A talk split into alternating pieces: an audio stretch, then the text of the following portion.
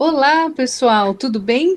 Estamos iniciando mais um programa Momento Espírita, um programa da USE, da União das Sociedades Espíritas do Estado de São Paulo. Estamos já há 48 anos no ar. O programa começou no dia 5 de março de 1972 e é sempre com muita alegria que levamos esse programa para você, estudando o Espiritismo, estudando o que acontece no dia a dia e gostaríamos também que você mandasse a sua sugestão, a sua opinião e o que também você gostaria que abordássemos aqui no programa.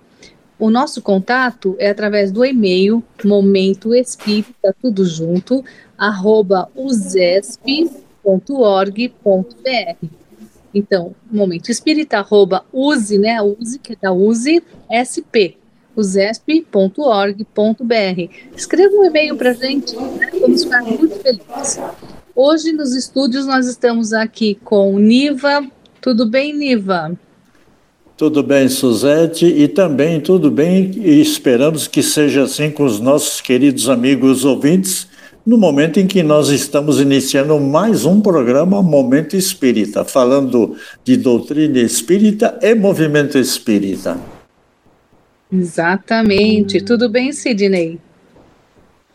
Tudo bem, Suzete. Tudo bem, Amorim, Niva, ao, ao Rádio Ouvinte também. Então, estamos aqui também, como diz o nosso amigo Niva, falar de doutrina espírita, falar de nós mesmos, da nossa realidade, porque nós somos espíritos e espíritos imortais e eternos, e então nós estamos aqui caminhando na evolução contínua, um ajudando o outro. Isso aí.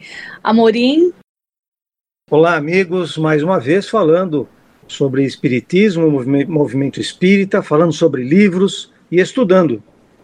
Pois é.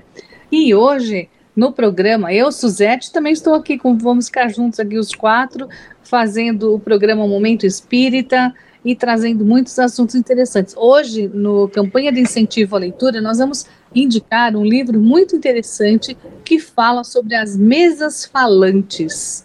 Daqui a pouco a gente explica o que eram essas mesas falantes. Em Espiritismo hoje, nós vamos tratar de um assunto de suma importância, que é a questão da família na educação da criança. Qual é o conceito de educação na família? Qual é a relação com a instrução escolar? Um assunto bem atual e vamos tratar disso. Também vamos continuar o estudo do livro dos médiuns, falando sobre Laboratório do Mundo Invisível, os espíritos usam roupas? Será que eles usam aquelas togas brancas que todo mundo fala? Então, hoje nós vamos ficar sabendo sobre isso no programa. E já iniciando, vamos fazer essa indicação de um desse livro muito interessante, que é o Fenômeno das Mesas Falantes de José Lome. Esse livro ele trata do início do espiritismo, quando aconteciam aqueles fenômenos em Hydesville, das mesas uh, falarem, né, das mesas se movimentarem, não é isso, Niva?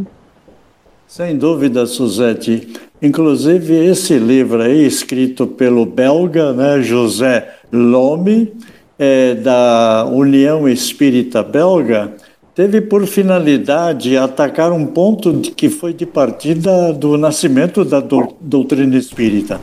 Então existem basicamente dois prefácios nesse livro, porque se trata de tradução. Tem o prefácio da edição belga e também tem o prefácio da edição brasileira. E é claro que, independentemente dos prefácios, e o prefácio prefácio é uma apresentação da obra, do que ela contém, é muito importante recordar que aqui, no prefácio da, da edição brasileira, o autor ele re recomenda, inclusive recorre a obras póstumas, onde vai encontrar lá um dos títulos a minha primeira iniciação no Espiritismo, que é uma extensa narração de, do codificador, do qual é, é, eles extraíram lá umas linhas para mostrar o bom senso encarnado, como foi Kardec, justamente chamado, que tomou conhecimento dos fenômenos das mesas falantes, ou as chamadas mesas dançantes, mesas girantes naquela época. Sempre lembrando que Kardec tinha alguns amigos que já participavam de algumas atividades envolvidas com esse tipo de trabalho. E isso aí refletiu-se profundamente em Kardec, porque estudando magnetismo e recebendo a informação do senhor Fortier, do senhor Carlotti, do que poderia acontecer realmente e do que estava acontecendo naquele momento em que a sociedade francesa se reunia para se divertir, para brincar, esquecendo-se que talvez atrás daqueles fenômenos pudesse haver algum acontecimento, alguma informação que viesse a trazer novas luzes para o conhecimento humano. Foi realmente o que acabou acontecendo nesse livro. E ele tem vários é, capítulos que eles são tratados aí pelo José Lhome, onde ele fala do, dos vários títulos ou subtítulos, né? O que é útil saber? Quais foram as primeiras objeções em busca de um médium? Um médium poderoso e um médium bom, controle dos assistentes, a tipologia por si mesma, que era a linguagem das batidas por movimentos da mesa, enfim, são aproximadamente 50 itens com várias abordagens que é feita.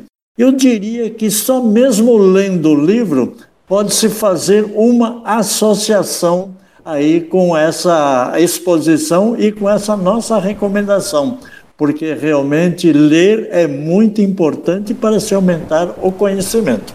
Fico aí contando com a opinião também dos nossos companheiros. Ô, Nivaldo, entre os capítulos é, que tem nesse livro, tem alguns muito interessantes, né? Ingerência dos espíritos em nossa vida, o guia espiritual, o bom humor. Olha que interessante, preparação espiritual da sessão.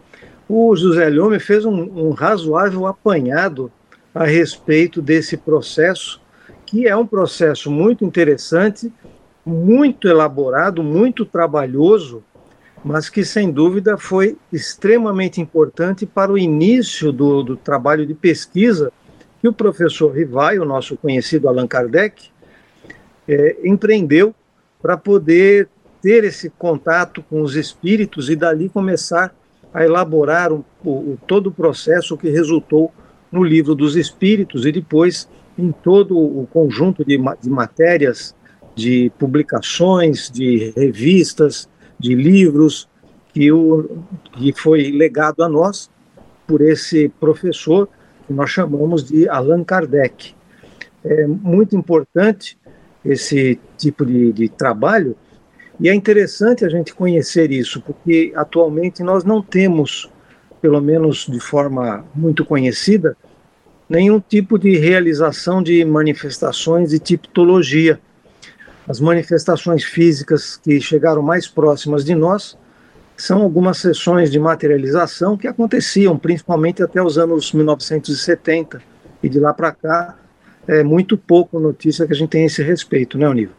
Ele também Nossa. falava, né, Niva e Amorim, uh, sobre a questão da identificação de entidades anônimas e também o afastamento de entidades que frívolas que queriam fazer o mal, a ingerência dos espíritos em nossa vida, doutrinação, o guia espiritual. Esse livro ele traz assim é, muitas informações para que quem não conheceu, uh, não conhece o início do espiritismo, ele vai ler este livro e vai ter uma boa visão, sabendo de tudo que acontecia, né? Os fenômenos todos, a demonstração da realidade de uma força psíquica, e, e, falava inclusive sobre um plano de organização de uma sessão bem orientada, que eu achei bem interessante, porque já se preocupavam em fazer nessa orientação né, de uma sessão bem orientada para que não houvesse nenhum erro, não é, Liva?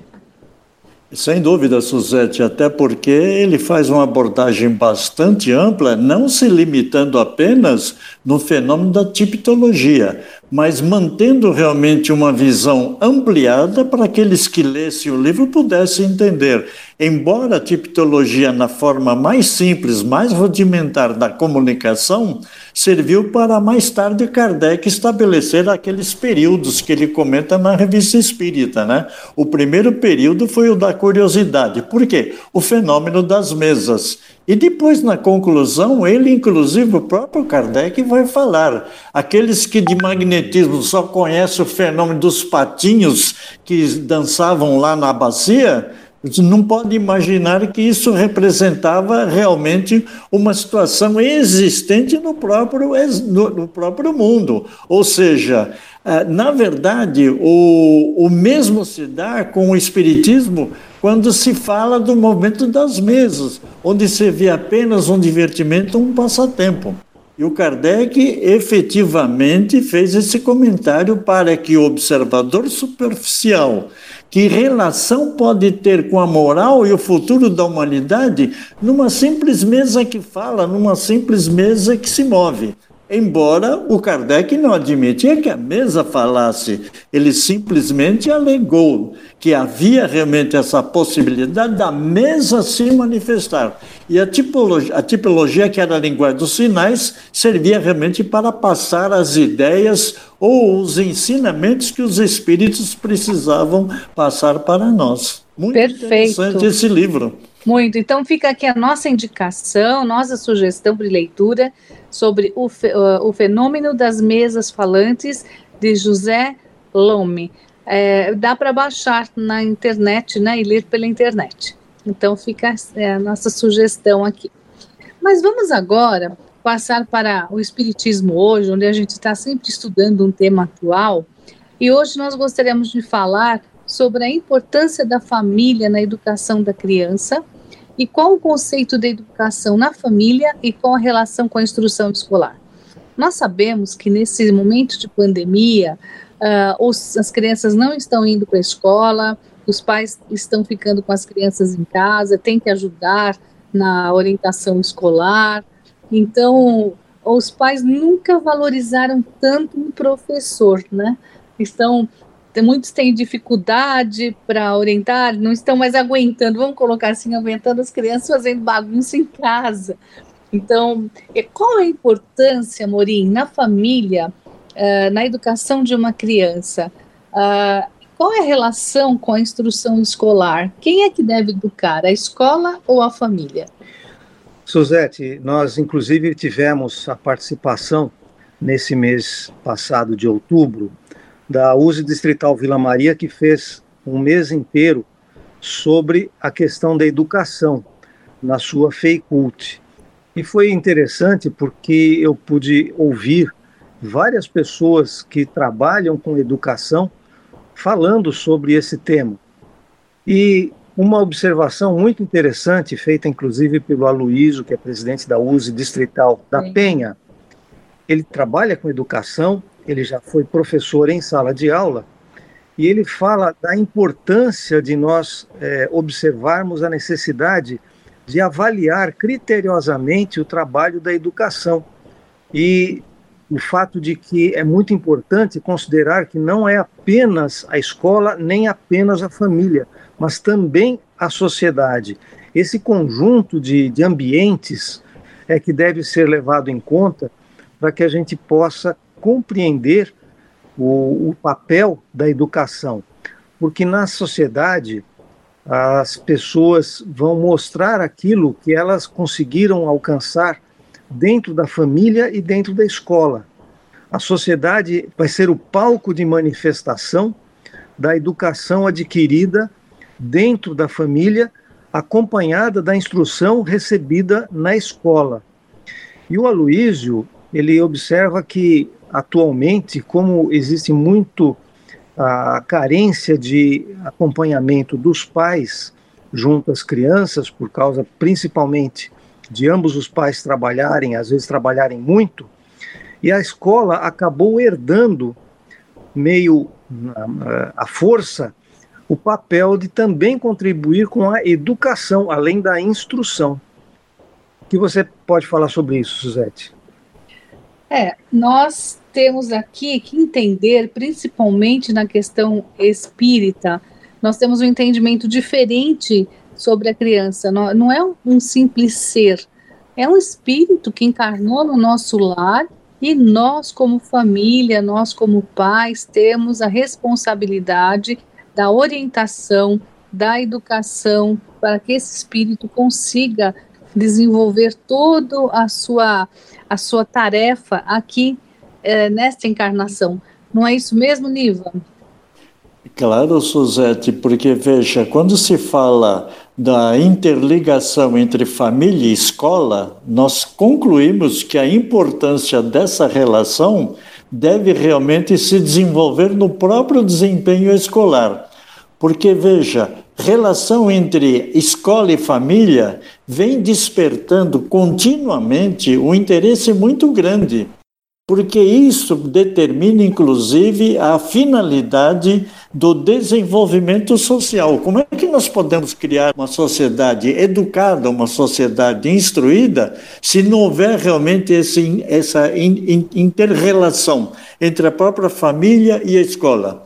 Porque, veja, a responsabilidade nesse caso não envolve somente os pais, mas envolve também os professores e eles interagindo podem até refletir de novas possibilidades de relação entre as duas instituições, família e escola. Ou seja, a família não pode estar ausente às atividades que o seu filho, os seus filhos estão tendo na escola. Bem como os professores devem procurar, dentro dos limites possíveis, ver qual é o relacionamento familiar para poder fazer uma análise do comportamento daquelas, daqueles alunos, são crianças, ali na escola. É uma coisa muito interessante e hoje, principalmente na área da psicopedagogia e da própria pedagogia, não tem como nós fugirmos dessa responsabilidade também como espíritas. Ou seja, nós temos necessidade de, nas casas espíritas,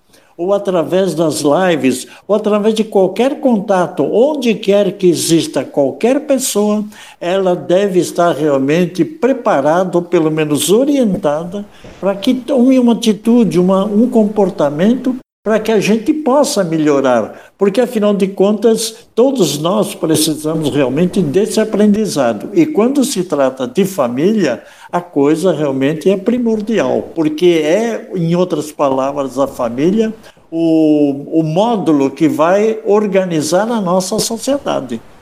Sem dúvida. Ô Sidney, uh, o, o, ser humano é, é, um ser social, vive na sociedade, inclusive no livro dos Espíritos, nas leis morais, tem um capítulo todo sobre a questão da vida em sociedade. E a criança, o ser humano, tem que estar preparado e inserido para viver nessa sociedade e a família ajuda muito nisso, não é, Cirilo? Evidentemente, Suzete. Se nós fizermos uma análise profunda, um estudo muito aprofundado da importância do livro dos Espíritos como um tratado filosófico, científico de psicologia transcendental, comportamental, a, família é, seria a chamada célula máter da sociedade. Porque quando você citou aqui as leis de sociedade, estão falando em sociedade macro. Agora a família seria o micro, mas é justamente do micro que se projeta para o macro. E estamos aprendendo doméstica, como nós entendemos aqui, ainda, né, aqui é do, do ciclo familiar de assim consanguíneo, nós vamos depois fazer os, o chamado parentesco espiritual, que é a grande humanidade. Uhum. Humanidade Muito bem. que justamente essa é moral, é verdade. Exatamente. Nós, essa questão da vida social, Amorim, temos várias, vários tipos de sociedades do, no planeta Terra, né, de vários tipos de culturas. Cada tipo de cultura interfere no modo de educar uma criança, não é verdade? É, a organização de cada sociedade, de cada, de cada cultura social, sem dúvida, interfere. E o que nós vivemos aqui na nossa sociedade ocidental é, faz com que nós tenhamos muita dependência da escola. A nossa cultura como é uma cultura escrita, diferente, por exemplo, das culturas orais, onde a transmissão do conhecimento, a transmissão das informações se baseia principalmente na transmissão oral e, portanto, na memória da, das crianças, faz com que a convivência familiar seja mais determinante.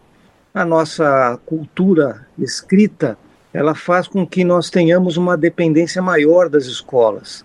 Essa situação acaba fazendo aquilo que eu citei há pouco, tratado pelo Aloísio nos encontros da USE Distrital da Vila Maria, quando fala sobre a importância que a escola acaba assumindo nesse papel de educação, além da instrução que é o seu próprio papel. Muito bem. Então, olha, fica aí esse tema para todo mundo pensar e principalmente se conscientizar que aquela criança que está no seu lar é um espírito em aprendizagem, um espírito às vezes bem mais antigo que a gente e que nós temos a responsabilidade de orientá-lo para que ele cumpra toda a sua tarefa, toda a sua missão nesta encarnação. Então, não é um qualquer ser que está ali, é um espírito que está sobre a nossa responsabilidade. Então, vamos fazer o melhor que a gente puder né, na educação dos nossos filhos. Você pode também colaborar mandando sua sugestão ou sua pergunta para o nosso e-mail momentoespírita@usesp.org.br. Estamos aguardando aí o seu retorno. Mas falando em retorno, Niva, nós estamos aqui na Rádio Boa Nova, na TV Mundo Maior e nós estamos precisando de um retorno amigo também para esse momento de crise que todos estamos passando. Como é que a gente pode ajudar a rádio a passar por esse momento difícil e continuar levando sua mensagem espírita, Niva? É, sem dúvida, Suzete, nós estamos falando do Clube Amigos da Boa Nova. O Clube Amigos da Boa Nova é formado de uma rede de amigos que tem como objetivo unir esforços e compartilhar o bem. Esse é o detalhe importante: compartilhar o bem. Levando a mensagem espírita através dos seus canais de comunicação, como a Rádio Boa Nova e a TV Mundo Maior. Agora, para continuar na divulgação espírita, levando esta mensagem consoladora, esclarecedora para o mundo, nós precisamos da sua colaboração. Pensem nisto. Conheçam mais detalhes. Acesse amigosdaboanova.com.br ou se preferirem pelo telefone 0800 12 018 38. Também tem o WhatsApp, prefixo 11 972610272. Vou repetir. 11 972610272. A FEAL também tem um site fácil de acessar para receber o apoio e doações de pessoas. É o site feal.colabore.org. Agora, se você já é sócio e contribui através de boleto bancário, mude para débito automático em conta, o que vai poupar a cobrança da taxa do boleto. Nós contamos com a sua compreensão e a sua colaboração. Muito obrigado. Isso aí, Niva. Vamos todos ajudar. Quem pode, vai. Um ajuda o outro. Mas, Amorim, nós também temos um site da USE onde nós, com, nós é, podemos acessar lá o antigo Jornal de Gente Espírita, que agora virou uma revista, e também temos um link com o programa, que é, as pessoas podem ouvir também o programa, a reprise do programa. Também temos várias notícias nesse site. Fala um pouquinho sobre ele. O portal da USE, que é usesp.org.br, que tem acesso fácil e gratuito a todos os interessados, ele tem várias informações interessantes a respeito do movimento espírita. Antes de mais nada, é claro, através desse portal, as pessoas que se interessarem podem conhecer a respeito da estrutura da USE. Muitas vezes as pessoas têm receio de participar do movimento de unificação, do movimento organizado espírita, preparado e dirigido pela USE por receio de que a USE vai interferir na casa espírita. Esse não é o papel da USE. De vez em quando a gente precisa repetir isso porque sempre tem pessoas novas chegando. Como o papel da USE basicamente é o de servir de um grande fórum de debates, oferecendo espaço para que os representantes do centro se encontrem, troquem experiências, programem atividades conjuntas, façam conhecimento entre as várias instituições, ampliando os laços de fraternidade. Nós também temos no portal da USE espaço para notícias do movimento. E um desses espaços é ocupado pela revista digital Dirigente Espírita, que, como a Suzete disse, era um jornal, um jornal impresso, tinha limitação de espaço, e agora nós temos muito mais espaço para os vários artigos, artigos doutrinários, artigos administrativos. As casas espíritas muitas vezes têm dificuldade em obter informações a respeito de atividades administrativas, questões legais. Esse é um espaço também disponível na revista digital Dirigente Espírita. E além disso, como a Suzette também já disse, nesse mesmo portal você tem os programas Momento Espírita que já foram ao ar. Você pode é, ouvir novamente esses programas, você pode é, tirar suas dúvidas sobre aquilo que nós apresentamos e pode, inclusive, indicar para seus conhecidos não tenham a oportunidade de ouvir ao vivo, por qualquer problema de horário, porque acontece reunião de centro espírita, porque a pessoa está em deslocamento. Então, você pode indicar para as pessoas ouvirem Momento Espírita dentro do portal da USE, Suzete. Isso aí, então ficou aí ó, o recado para você acessar. Qual é mesmo o portal da USE? usesp.org.br. Fica aí a nossa dica. Entre e navegue, você vai encontrar muita coisa interessante, além de vários artigos. Mas agora está na hora de nós estudarmos o livro dos médiuns. Nós estamos agora já há algum tempo, este ano, né, estudando o livro dos médiuns e já estamos no capítulo 8, onde fala sobre o laboratório do mundo invisível. Eu gosto muito desse capítulo porque tira dúvidas, tira muitas dúvidas de muitas pessoas que não sabem. E aí, o espírito chegou no plano espiritual, desencarnou. Como, como que ele vai ficar vestido? Quando a gente assiste filmes ou alguns episódios falando de espírito, os espíritos estão sempre vestidos de túnicas brancas, né, envoltas em panos, ou às vezes até alguns trajes que usavam em vida. Esse envolvimento em panos parece um costume geral no, no, dos, no mundo dos espíritos. Mas será que os espíritos têm roupa, usam roupas? E onde que eles vão buscar esses vestuários semelhantes em tudo que é, aos que traziam quando vivos, né? e os acessórios que completavam os nossos, que completavam o traje, onde é que vai buscar? Ô Niva, os espíritos usam roupa? É, Suzete, é uma coisa bastante interessante, porque no relacionamento mantido entre encarnados e desencarnados, todos fazem essas afirmações, né? O espírito está vestido de tal forma, de tal jeito, é, não é completo, quando chega lá no finalzinho é meio uma névoa, mas consegue se distinguir perfeitamente de uma certa posição daquele espírito em relação realmente à sua, fi, à, à sua fisionomia. Então, tudo isso daí faz parte da, não da descoberta, mas da pesquisa que Kardec fez para poder justificar essa, esse relacionamento que nós mantemos com o mundo invisível. E daí surge a pergunta: puxa vida, todos os espíritos aparecem vestidos? Será que não vai aparecer nenhum espírito nu?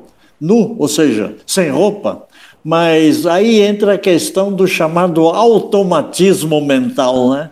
Ou seja, praticamente ele molda com a sua vontade, com o seu pensamento, um tipo de roupa que por alguma razão ele usou no, em alguma existência, pode ser nessa mais recente ou numa existência bastante passada. É claro que aqueles que são realmente privilegiados em determinadas circunstâncias podem ter uma apresentação assim mais vistosa, mais espalhafatosa. Existem aquelas pessoas que são humildes que simplesmente preferem lá uma cor, vamos dizer assim, é, clara, uma cor luminosa, enfim, qualquer coisa. Mas de qualquer maneira, eles vão sempre aparecer vestidos. Mas por que, que eu estou dizendo isso aí? Porque realmente o Kardec perguntou, né? Onde é que eles vão buscar esses vestuários que são semelhantes a tudo que eles traziam quando vivos? Mas eles não têm mais o corpo físico, eles não podem manipular, eles não podem, vamos dizer assim, pegar roupas para poder vestir. Aí ficou a dúvida: será que o Laboratório do Mundo Invisível pode dar essas explicações? É, e algumas pessoas, Sidney, algumas pessoas se preocupam quando vão colocar a, a pessoa já desencarnada num caixão e de enterrá-lo ou de cremá-lo com roupa, sapato, meia, que é para não ficar descalço no plano espiritual. É uma preocupação aqui dos seus familiares. Usam a melhor roupa, né, para fazer esse o funeral. E isso é importante para o espírito, Sidney? É, essa postura, esse costume, essa prática, é lógico, tem nossos atavismos, nossa a religiosidade que também é, contribui para isso, que vem inclusive lá dos nossos tempos antigos, antigos. O, o, o Caron para levar para o Hades, e que botava uma moeda na, na boca do, do, do defunto para o defunto pagar a, a, passagem. A mesma, ela é a mesma coisa, é, é a continuação desse processo. Nós temos essa crença. Mas o, o que importa é que o espírito, a roupa, não, não faz mas é, é, não faz tanto, não, tanta importância, mas o, o espírito está também, o, tá, o desencarnado, é, ele também está inserido nesse contexto.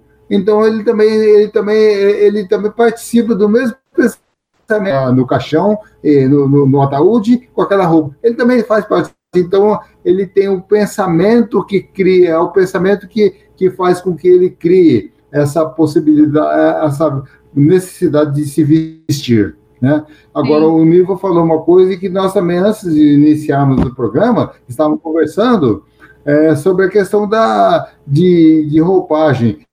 Olha, falando de roupagem, o Kardec está em 57, mais ou menos, 59, 61, não importa. Comentário era aquele padrão, assim, de, da moral, dos costumes, né?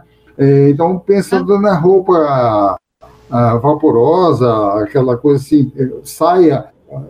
Mas, no entanto, no entanto, como nós vemos hoje, o, o mudança dos costumes, hoje, muita, quem pode garantir que esse espírito também não vistam lá comentando isso antes do, de iniciar reunião, o nosso estudo aqui, né? É, essa, esse programa. Né? Então, então, era mais ou menos isso aí. Shortinho, é, até, até roupa mais, é, mais, de acordo com se é mais, mais escandalosa ou menos de acordo com, com a moral do espírito, né? Inclusive até o Nilo falou de nus. Imagine os espíritos os indígenas, que eles também vão, vão aparecer nus também.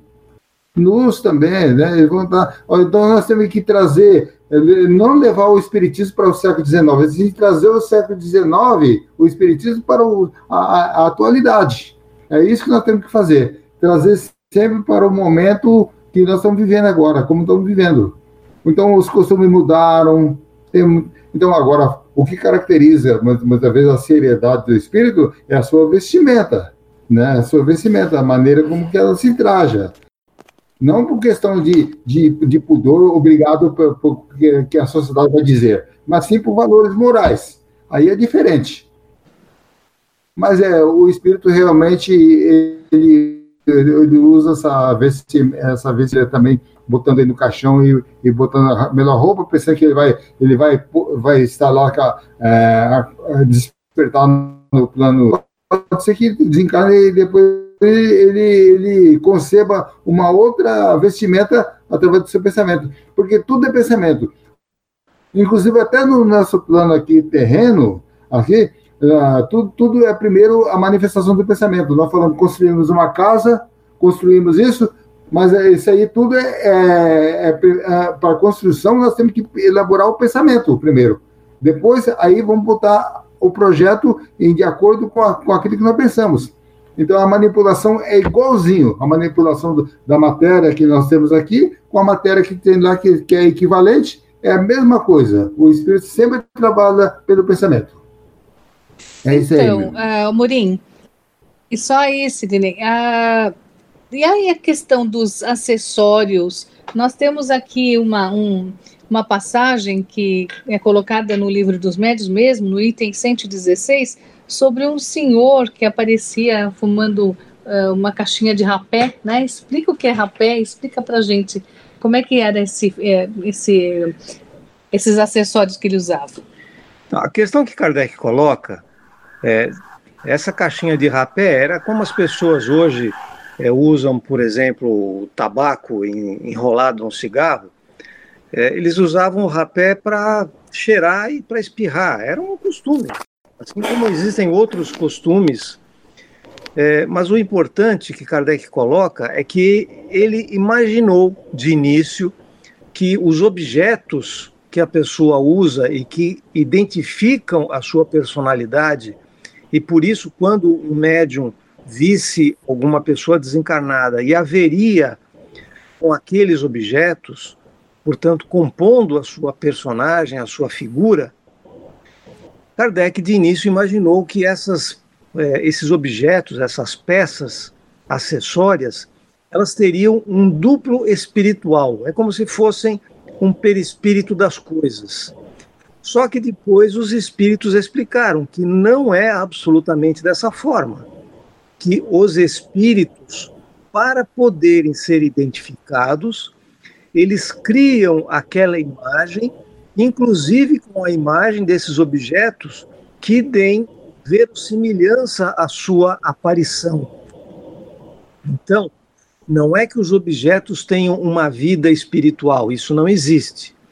Mas o espírito, no interesse de ser reconhecido, na intenção de não deixar dúvidas desse reconhecimento, é que cria esses objetos que são, portanto, também ação da sua mentalidade, do, da sua é, criação do pensamento, como o Sidney eh, acabou de dizer, antes de qualquer coisa nós temos que pensar. Quando nós pensamos, nós criamos aquele objeto, e se nós estamos no ambiente espiritual, nosso pensamento é uma força plástica que não apenas serve para irradiar esse pensamento a distâncias para nós incompreensíveis, como serve para criar os objetos que interessem a nós, interessem a nossos objetivos. Por exemplo, de nossa identificação por outras pessoas que, por exemplo, podem ser médiums que estariam vendo a nossa figura e, portanto, nos identificariam não apenas pela fisionomia, mas pelos objetos que costumamos carregar. Eu, por exemplo, provavelmente me apresentaria com óculos junto a meu corpo, já que as pessoas quase todas me conhecem segurando um óculos ou com óculos pendurado no pescoço. Então seria natural eu, desencarnado, aparecer às pessoas com um óculos ou pendurado no pescoço ou nas mãos ou até colocado no rosto, muito embora, como espírito, nada disso seja necessário. Mas esse óculos não é real. Amorim. Né? Como... Sim, não seria, Amorim. não seria um óculos real, não é, Sidney? Amorim, então, é essa questão que você, que você está levantando agora, se a pessoa quiser consultar a fonte dessa questão, que depois deu deu margem, deu assunto para o livro dos médios, é a questão 284 do livro dos Espíritos. Como que o, Kardec pergunta para, para as, os, os mensageiros é, como que o Espírito se, ele se manifesta para ser reconhecido e como ele deve ser reconhecido? Pelo perispírito. É assim, o perispírito é, é, é realmente a, a, a chave para explicar e esclarecer essa questão. Ô, Niva, para nós encerrarmos então o estudo, na, no item 127, ele também trata sobre a questão da escrita direta, a pneumatografia, né? É a que se produz espontaneamente, sem o concurso nem da mão do médio, nem do lápis. Explica um pouquinho rápido para gente isso. É, a pneumatografia, Kardec já havia já tomado conhecimento que era praticado já inclusive pelo barão de Guldenstubbe. Aliás, chegou até a publicar uma obra com várias delas. O que o Kardec queria colocar aqui era o seguinte: no fenômeno da tabaqueira, lá do, do, do, rapé, ele coloca como realmente se apresentou, que era um espírito encarnado e que fazia realmente a apresentação porque gostava daquela pessoa doente e queria se apresentar a ela. No caso da pneumatografia, que é uma escrita, vamos dizer, espontânea, basta colocar papel e um lápis numa gaveta, numa cômoda, em qualquer lugar lá, e depois de um certo tempo, talvez durante o dia, no dia seguinte, não sei quanto, isso vai aparecer algumas mensagens. E aí ficava a dúvida a respeito do fluido que trabalha, que serve realmente para fazer isso daí. E ele, inclusive, faz até uma comparação. A escrita direta não é necessária até que se coloque lá o lápis tá certo? Que ele chama de plumbagina, que é a grafita, para poder o espírito riscar, coloca-se apenas o papel e depois de um certo tempo o papel vai aparecer escrito. Aí a pergunta vem: onde é que o espírito foi buscar aquela matéria que ele depositou escrito no papel? Para encerrar esse capítulo, vamos tocar aqui no item 130 desse capítulo do livro dos médiuns onde Kardec fala sobre a compreensão da ciência sobre a matéria, que, segundo ele, nessa época era comum os cientistas considerarem que a matéria tinha toda ela uma substância fundamental. Ora, nós vemos hoje que a ciência está pesquisando cada vez mais profundamente o átomo e tem subdividido aquelas partículas que eram consideradas como partículas fundamentais indivisíveis. E cada vez mais parece que se confirma que matéria e energia é, transpõem-se de um para outro. É, existem até estudos a esse respeito. Então, certamente nós teremos no futuro algum impacto em nossa compreensão da vida e da compreensão da matéria. É, esse capítulo é muito interessante. A gente sugere né, que vocês leiam. É o capítulo oitavo do livro dos médiuns e vai encontrar muitas explicações. Infelizmente, já estamos chegando ao final do nosso programa e não vai dar para a gente uh, falar, falar mais. A gente só deu assim agora uma pincelada, um gostinho para você procurar e, e saber mais a respeito. Na próxima semana, nós vamos continuar com o estudo e vamos falar sobre locais assombrados, um assunto muito interessante também, tá? Então, nos acompanhe. Mas chegamos ao final do programa e agradecemos imensamente aos ouvintes que nesta hora de almoço se dedicaram a ouvir aqui um pouco da doutrina e ouvir o programa Momento Espírita e queremos convidar a todos para que continuem nos acompanhando. Então vamos às nossas despedidas. Sidney.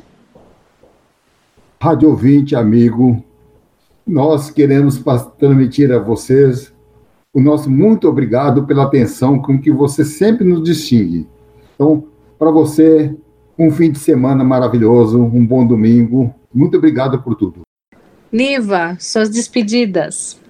Obrigado, querido ouvinte, querido ouvinte, pela sua companhia no nosso querido programa Momento Espírita. Contamos com a sua presença novamente no próximo domingo. Amorim. Amigos, na próxima semana a gente continua estudando, mas não perca todo esse essa semana sem ler também, sem estudar. Prepare-se, porque no nosso cotidiano é que nós vamos construindo o nosso dia a dia. E na internet a gente encontra muita coisa, pesquisem, leiam, baixem os livros. Se você não tem em casa e não tem acesso, baixem os livros, né? E, e leia.